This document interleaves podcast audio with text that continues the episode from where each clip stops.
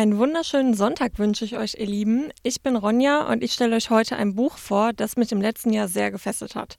Es geht um das Buch Kryptos von Bestsellerautorin Ursula Poznanski, das 2020 im Löwe Verlag erschienen ist.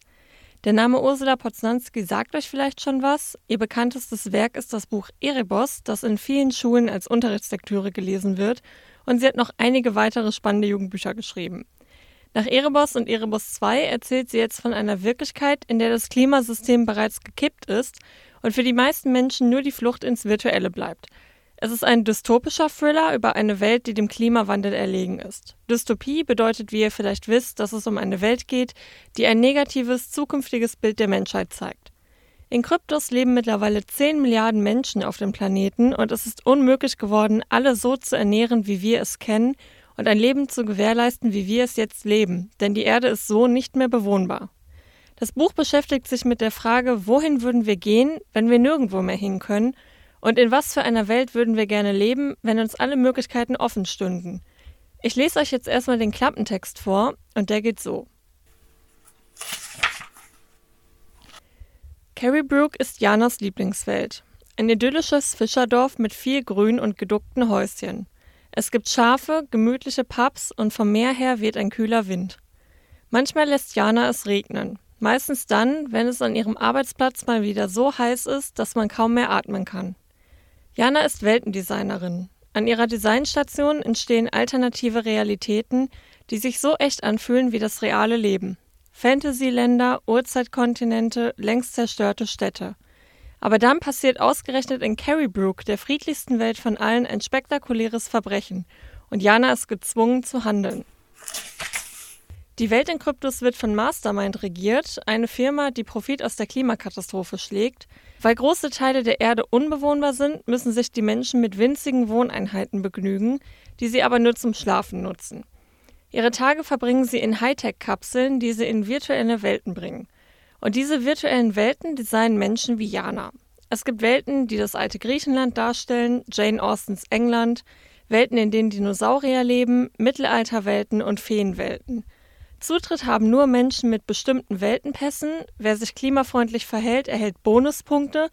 Andere müssen sie sich in Quests verdienen. Zu wieder anderen Welten hat man nur mit einem bestimmten Charakter oder IQ Zutritt. Und so weiter und so fort. Den Designern und den Weltenbesuchern sind keine Grenzen gesetzt. Es gibt sogar gefährliche Zombie- und Vampirwelten, in denen man mit den Fabelwesen kämpfen und sich zum Spaß gruseln kann. Alles kein Problem, denn wer in einer virtuellen Welt stirbt, verliert lediglich fürs Erste den Zutritt zu dieser Welt und wacht in seiner Kapsel auf. Außer man wacht eben nicht auf. Als sich vermehrt Ausfälle in Janas Welten häufen, beschließt sie der Sache auf den Grund zu gehen und in ihren Welten nach dem Rechten zu sehen. Schnell bemerkt sie, dass jemand an ihren Welten rumgepfuscht hat.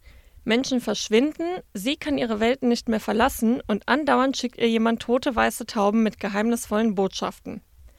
Während Jana versucht, in ihren Welten vor dem Absender der Botschaften zu flüchten und gleichzeitig die Wahrheit herauszufinden, versucht Mastermind in der echten Welt alles zu vertuschen. Und irgendwann muss sich Jana, aber auch der Leser fragen, ob der Schein der heilen Welt vielleicht trügt, weil, wenn alles in Ordnung wäre und gut liefe, gäbe es schließlich keine Rebellen. Und eben diese mischen in der Geschichte auch ordentlich mit. Ursula Poznanski hat es mal wieder geschafft, moderne Themen zu einer wahnsinnig spannenden Geschichte zu spinnen und einen beklemmenden Ausblick auf die Zukunft einer unbewohnbaren Erde zu geben. Ich habe wirklich mitgefiebert und auch wenn ich gerade mit anderen Dingen beschäftigt war, innerlich immer noch weiter gerätselt, was da eigentlich los ist. Ein kleiner Tipp von mir, ich habe Kryptos als Hörbuch gehört und kann auch das jedem empfehlen, der vielleicht gerade keine Zeit zum Lesen hat und sich das Hörbuch lieber beim Autofahren oder neben anderen Beschäftigungen anhören möchte. Zum Abschluss gebe ich euch noch einen direkten Einblick in die Geschichte und lese euch das erste Kapitel vor. Heute lasse ich in Carrybrook die Sonne scheinen.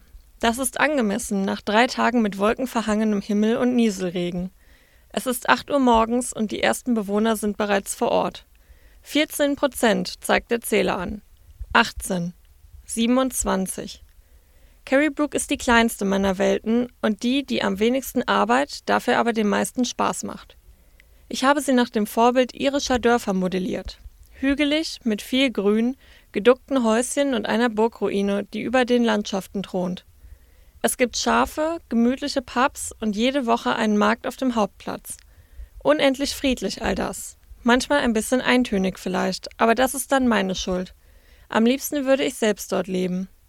Das Schlimmste, was sich in den letzten vier Wochen getan hat, war eine Schlägerei im Goldenen Horn. 32 Prozent. Ich gleite im Ansichtsmodus die Küste entlang. Die Sonne steht über dem Meer und lässt das Wasser funkeln. Ein paar Möwen kreisen um den Turm der Burg. Eine von ihnen trägt einen Fisch im Schnabel. Am Fuße des Hügels spaziert eine Frau mit einem Korb über den Arm, den Blick aufmerksam auf den Wegrand gerichtet. Sie sucht Goldschwämmchen, schätze ich. Ich habe die Pilze vor etwa zwei Monaten eingeführt und sie sind ein voller Erfolg. Wer 40 davon sammelt, kann sich einen Pass für eine von drei Welten aussuchen. Die Jagd nach den kleinen goldenen schimmernden Hütchen hält meine Bewohner ziemlich auf Trab. So schön Carrie Brook auch ist, niemand hat etwas gegen eine Reise einzuwenden. 8.30 Uhr und 59 Prozent der Bewohner sind anwesend. Ein Blick auf die Statistik, nur drei Transfer in andere Welten. Das ist ein ausgezeichneter Wert. Wer einmal hier ist, fühlt sich so wohl, dass er bleibt. Auf Transfers muss ich nicht reagieren, nur auf Ausfälle. Also wenn jemand, der zuletzt in meiner Welt war, überhaupt nicht mehr auftaucht, weder hier noch anderswo im System. Meistens bedeutet das, die Person ist schwer krank oder tot.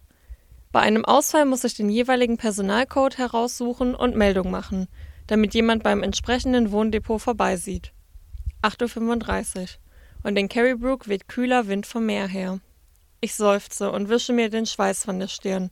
Hier bei uns ist es jetzt schon heiß und das wird über den Tag hin noch schlimmer werden. Die Kühlung schaltet sich nie vor 11 Uhr ein und auch dann ist sie nur ein schlechter Scherz. Aber die vorhandene Energie wird für andere Dinge gebraucht. Ich beginne den Funktionscheck für die nächste meiner Welten. Makandor. Bereits 84 Prozent der Bewohner anwesend. Ruhiger Schlaf ist dort schwieriger geworden, denn ich habe vor drei Tagen eine Horde von Feuerdämonen losgelassen. War nicht nett von mir, aber Makandor ist im Moment rettungslos überlaufen. Die Dämonen sollen ein wenig Platz schaffen. Wer von ihnen gegrillt wird, der muss erst einmal woanders hingehen, je nachdem, welche Pässe er zur Verfügung hat. Der für Makandor ist dann futsch. Ich überprüfe die Statistik der letzten acht Stunden. Sieben Prozent sind den Dämonen zum Opfer gefallen. Ich hatte auf acht abgezielt, aber was nicht ist, kann ja noch, Hey Jana! Jemand tippt mir auf die Schulter. Es ist Mattes, der mit einiger Verspätung in unserem gemeinsamen Workspace eintrifft. Er hält einen großen Becher in der Hand, auf dessen Außenseite sich Kondenswasser gebildet hat. Ich greife danach, das Gefäß ist verführerisch kalt. Dank dir. Eistee mit Pfirsicharoma. Ich trinke einen großen Schluck und schiele auf Mattes Trinkbecher. Oh nein, ehrlich? Synthetische Schokolade? Er blinzelt glücklich. Ja, eisgekühlt. Mich schaudert. Da würde ich ja lieber einen milchpürierten Fisch trinken als dieses widerliche Gebräu. Sieht aus wie Dünnpfiff. Ja, ja, ja, ich weiß. Du kannst das noch hundertmal sagen, mir schmeckt es trotzdem. Er setzt sich vor den halbkreisförmigen Schild seiner drei Monitore, jeder davon fast zwei Meter hoch. Wie läuft's mit den Dämonen? Gut eigentlich. Die Bevölkerung ist geschrumpft, aber es ist immer noch eine ziemliche Drängelei. Ich überlege schon, ob ich nicht ein paar Landstriche dazu modellieren soll. Einen großen Sumpf oder noch ein unterirdisches Höhlensystem oder eine Wüste. Was meinst du? Mattes rümpft die Nase und schüttelt den Kopf. Seit drei Wochen ist sein dunkles Haar zu Cornrows geflochten. Bei jeder Bewegung klirren am Ende der Zöpfchen bunte Perlen. Als ob wir nicht schon genug Wüste hätten. Das Argument ist nicht von der Hand zu weisen. Ausgedehnte Wüsten auf allen Kontinenten – und sie erobern sich immer noch neuen Raum, auch wenn die Baumbepflanzungen an den Rändern langsam Wirkungen zeigen. Aber eben nur langsam. Wer Wüste will, muss in keiner der virtuellen Welten leben. Schwitzen kann man auch ganz ohne Realitätsbereinigung. Ein kleiner Trupp meiner Dämonen macht sich auf den Weg in Richtung Zaina. Die Stadt wird hauptsächlich von Elfen bewohnt. Sie wurde erst vor drei Monaten gegründet. Die Befestigungsanlagen sind noch schwach. Mit etwas Glück machen sie bis heute Mittag ein bisschen Feuer innerhalb der Mauern und die 8% Einwohnerreduktion sind geschafft. Du bist ganz schön gnadenlos zu deinen Leuten, sagt Mattes grinsend. Es muss doch interessant bleiben. Die ersten Elfen verlassen fliegend die Stadt. Aber ich habe praktischerweise auch geflügelte Dämonen auf Lager. Hey, wir gehören zu den Jungstars hier. Unsere Welten sollten aus der Masse herausstechen, findest du nicht? Nachdenklich nimmt Mattes an seiner Schokolade und rollt mit seinem Arbeitsstuhl näher heran. Ich fühle mich überhaupt nicht wie ein Jungstar, eher wie ein Fehlschlag. Ich kapiere nach wie vor nicht, warum manche Welten so gut funktionieren und andere nicht. Bei Venedig dachte ich, es wird der absolute Renner, aber es hat kaum Transfers gegeben. Ich kann ihm das Bedauern darüber immer noch ansehen. Venedig war eines seiner Lieblingsprojekte. Vielleicht, sage ich, weil es schon so lange versunken ist. Es lebt doch kaum einer mehr, der es wirklich gesehen hat. Also hat niemand Sehnsucht danach. Er zuckt mit den Schultern. Glaube ich nicht. Die Fidschi-Inseln sind mein größter Hit und die sind noch länger weg. Da ist was dran. Rick, unser Kollege mit dem zweifelhaften Humor, nennt sie deshalb auch gerne Fuji-Inseln. Doch eigentlich war die Phase, in der Designer hauptsächlich die guten alten Zeiten virtuell zum Leben erweckt haben, schon längst vorbei, als ich hier angefangen habe. Zu Beginn war das wichtig. Den Leuten blieb ihre vertraute Umgebung erhalten und kaum einer wollte sie gegen die Schrecken der echten Welt eintauschen. Jetzt gibt es so gut wie niemanden mehr, der sich daran erinnern kann, wie es früher war. Seltsam, unterbricht Mattes meine Gedanken. Kann es sein, dass mit dem Zähler in Carrybrook etwas nicht stimmt? Ich lasse die Dämonen Dämonen sein und wende meine Aufmerksamkeit den grünen Hügeln und der Burgruine am Meer zu. In dem Ausschnitt, den ich sehe, wirkt alles so harmonisch wie immer. Ein Paar spaziert händchenhaltend über eine Wiese. Ein Hirte treibt Schafe vor sich her. Ich werfe einen schnellen Blick auf die Statistik. 96% Anwesenheit. 25 Neuzugänge, aber drei Ausfälle in den letzten 10 Minuten. Das ist alarmierend. Drei Ausfälle in so kurzer Zeit, dafür muss es Gründe geben. Entweder ein Wohndepot hat einen Stromausfall oder es gibt Schwierigkeiten innerhalb der Welt. Ich öffne meinen Infoassistenten. Hallo Jana, schallt mir eine fröhliche Stimme entgegen. Was kann ich für dich tun? Ich müsste wissen, ob es vor kurzem zu Zwischenfällen in Wohndepots gekommen ist. Stromschwankungen irgendwo? Stürme? Beschädigte Leitungen? Nein, gibt der automatische Assistent unmittelbar zurück. Keine Störungsmeldung an Depots in den letzten 18 Stunden. Ich nicke. Mein Blick hängt am linken der drei Monitore, dem mit der Statistik. Sechs Ausfälle mittlerweile. Keine Erklärung. Ich rufe die Servicedaten für Carrybrook auf, doch die erscheinen nicht. Stattdessen erhalte ich eine Meldung. Fünf mickrige Worte. Es ist ein Fehler aufgetreten. Ein Fehler? Ich drehe mich zu Mattes um. Läuft bei dir alles rund? Na sicher, sagt er und zieht eine Augenbraue hoch. Würde ich sonst so ruhig hier sitzen? Ich werfe ihm freundschaftlich meinen Stressball an den Kopf und versuche es noch einmal. Es ist ein Fehler aufgetreten. Mit tiefem Seufzen lehne ich mich in meinen Stuhl zurück. So etwas passiert mir zum ersten Mal. Welcher Fehler ist aufgetreten? frage ich den Infoassistenten. Gibt es eine Fehlernummer? Dazu liegen mir keine Informationen vor, erklärt das Programm gut gelaunt. Ich knalle den Becher mit dem Eistee auf den Tisch. Wie soll ich herausfinden, was los ist, wenn das System mir die Daten verweigert? Hilft nichts, murmel ich. Da muss ich eben selbst rein. Das Nebengebäude ist so etwas wie die Mini-Version eines Wohndepots. 44 Einheiten. Für jede Person 5 Quadratmeter, auf denen auch die Kapsel Platz finden muss. Ich laufe nach drüben, meinen Overall über dem Arm und grüße zwei Mitarbeiter, die draußen zu tun haben. Mürrisch grüßen sie zurück, sichtlich unglücklich über ihr Schicksal. Niemand wird gerne in die Realwelt zurückbeordert, aber ganz ohne menschliche Arbeitskraft geht es eben nicht. Dafür bekommen sie Punkte, mit denen sie sich später neue Zugangspässe kaufen können oder ein hübscheres Äußeres. Einheit 12 ist frei. Ich schlüpfe durch die Tür und verriegle sie mit meinem Identitätschip. Dann ziehe ich meine Sachen aus. Das ist nötig, denn der Overall muss buchstäblich wie eine zweite Haut auf meiner eigenen sitzen. Er saugt sich fest, was genau so lange unangenehm ist, bis ich mich in die Kapsel lege. Als Kind hat Monty die Kapseln mit aufklappbaren Riesenbohnen verglichen. Das trifft die Sache ziemlich genau. Ich frage mich, wo er gerade steckt. Das letzte Mal, als ich nach seinem Personalcode gesucht habe, war er in London. Allerdings im London des Jahres 1622. Ich muss bei Gelegenheit nachsehen, ob er schon weitergezogen ist. Über das Bedienpanel schließe ich die Kapsel, lege die Maske an, stecke Hände und Füße in die Kontakthüllen und warte, bis der Overall sich ans System anschließt. Identifikation, sagt eine weibliche Stimme. Jana Pasco. Zuletzt angemeldet in Mumbai. Rückkehr? In der Maske wird mir ein Bild der Stadt angezeigt. Kleiner daneben eine Unzahl von Thumbnails. So viele, dass sie nur winzige Lichtpunkte sind. Jeder steht für eine Welt, zu der ich Zugang habe. Aber ich will nicht zurück nach Mumbai, dessen reale Vorlage auch schon längst unter der Meeresoberfläche liegt. Dort war ich nur, weil Mattes mich zu einem Ausflug überredet hat. Nein, Carrybrook, sage ich. Carrybrook, wiederholt das System und spielt das passende Bild ein. Bestätigt, sage ich, und im nächsten Moment wird mir schwarz vor Augen. Es ist ein Gefühl, wie kurz ohnmächtig zu werden und danach zu schweben.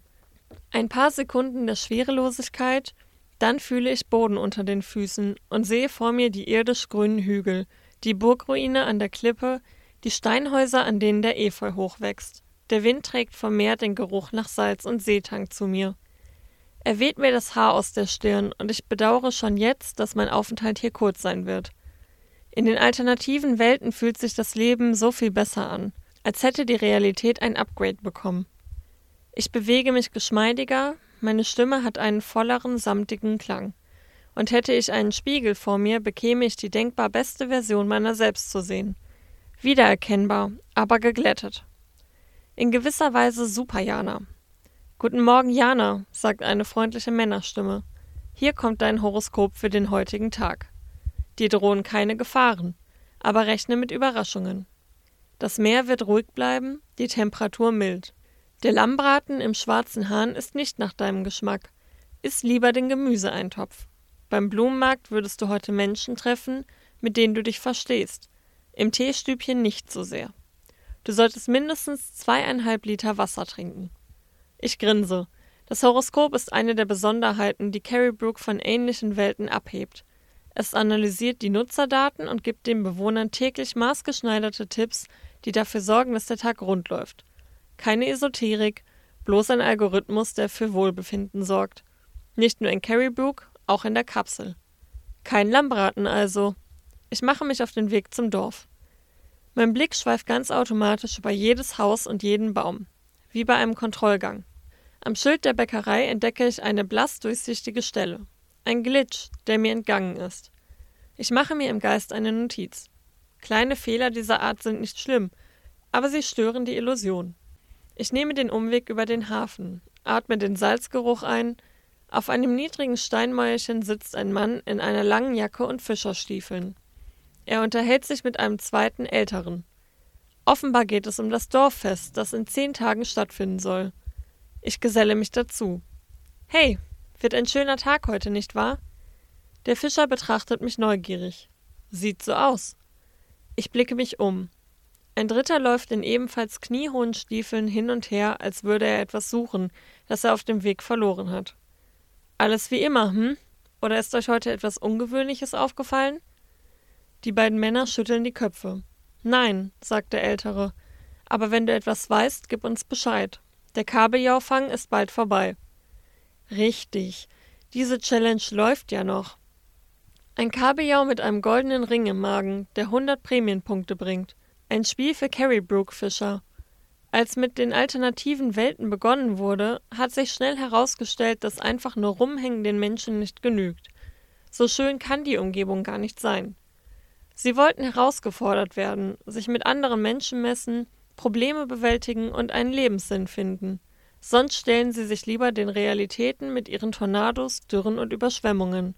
Also versorgen wir sie mit Aufgaben und Geheimnissen, verstecken Schätze und lassen sie Gefahren meistern, die ihnen natürlich nicht wirklich gefährlich werden können. Stirbt man, verliert man nicht sein Leben, sondern wird nur zurück in die Kapsel gespuckt. Meistens ist man dann eine Zeit lang für die Welt gesperrt, in der man da gerade das Zeitliche gesegnet hat. Ärgerlich, aber kein Drama. Wie war dein Horoskop für heute? fragt mich der jüngere Fischer.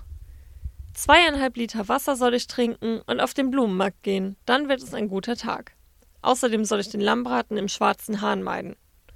Ah, macht der Fischer. Ja, das ist ausführlich. Bei mir hieß es vor allem, ich solle dem kahlen Marcel aus dem Weg gehen, der will sich angeblich mit mir prügeln. Das Stichwort kann ich nutzen. Ich bin schließlich nicht zum Spaß hier. Ist Marcel noch in Carrybrook? Jemand hat erzählt, dass eine Menge Leute verschwunden sind, sage ich. Ist euch etwas aufgefallen? Mir nicht, Der Ältere zieht eine Pfeife aus der Jackentasche. Eher, dass ständig Leute dazukommen. Nur Melinda, die früher im Werkzeugladen gearbeitet hat, die ist weitergezogen, hat sich vor zwei Tagen verabschiedet. Das hilft mir nicht. Ich winke zum Abschied und blicke mich noch einmal um. Der dritte Fischer, der vorhin so hektisch herumgelaufen ist, steht jetzt seltsam starr auf einem rot gestrichenen Boot, das von Felsen und einem dreimastigen Segelschiff halb verborgen aufs Meer hinaustreibt. Jetzt hebt er eine Hand, streicht sich über die Stirn und klettert dann auf die Reling. Seine Jackentaschen sehen merkwürdig vollgestopft aus. Das Boot schwankt. Er bleibt noch einen Moment stehen, dann springt er ins Wasser, geht unter und taucht nicht mehr auf. Die beiden Männer auf dem Mäuerchen plaudern weiter. Ich höre nicht mehr zu. Was war das eben? Eine Mutprobe? Hat er etwas unter Wasser entdeckt, das er nach oben holen wollte? Ich warte, fixiere mit meinem Blick die Stelle, an der der Mann untergegangen ist, rechne jede Sekunde damit, dass sein Kopf die Wasseroberfläche durchstoßen wird. Aber er bleibt verschwunden. Ich kann es nicht fassen. Das war kein Unfall. Der Mann ist freiwillig gesprungen. Warum? Wenn er aus Carrybrook fort wollte, hätte er doch einfach einen Transfer machen können. Warum sich die Unannehmlichkeiten des Ertrinkens antun? Etwas läuft hier ganz definitiv falsch. Ich sollte schnellstmöglich zum Rathaus laufen. Dort habe ich ein Kontrollpanel eingerichtet, von dem aus ich auf die Statistik zugreifen kann. Der ertrunkene Fischer wird dort als Exit aufscheinen, noch nicht als Ausfall. Dazu müsste er länger als drei Stunden in der Realität ausharren. Auf dem Hauptplatz verkauft eine Frau Käse. Es drängen sich Menschen um einen Lautenspieler und werfen ihm Kupfermünzen in eine Schale. Ich will gerade, mit einigem Kraftaufwand, die große Holztür des Rathauses öffnen, als ich in einer Nebengasse eine Gestalt auf dem Boden kriechen sehe. Sie zieht sich mit den Händen über die gepflasterte Straße, Zentimeter für Zentimeter. Es ist eine Frau, aus dem Knoten, zu dem sie ihr rotes Haar geschlungen hat, lösen sich Strähnen und fallen ihr ins Gesicht. Nun bleibt sie liegen. Ein Zucken geht durch ihren Körper. Ich lasse den Knauf der Rathaustür los und gehe ein paar Schritte näher. Etwas stimmt hier nicht. Als ich auf zehn Meter heran bin, sehe ich auch, was das ist. Im Rücken der Frau steckt ein Messer. So, das war das erste Kapitel aus dem Buch Kryptos von Ursula Poznanski. Ich hoffe, ihr hattet Spaß und seid bis zum Ende dran geblieben. Ich empfehle euch auf jeden Fall, das Buch zu lesen. Für mich war es eines der besten Bücher in den letzten Jahren.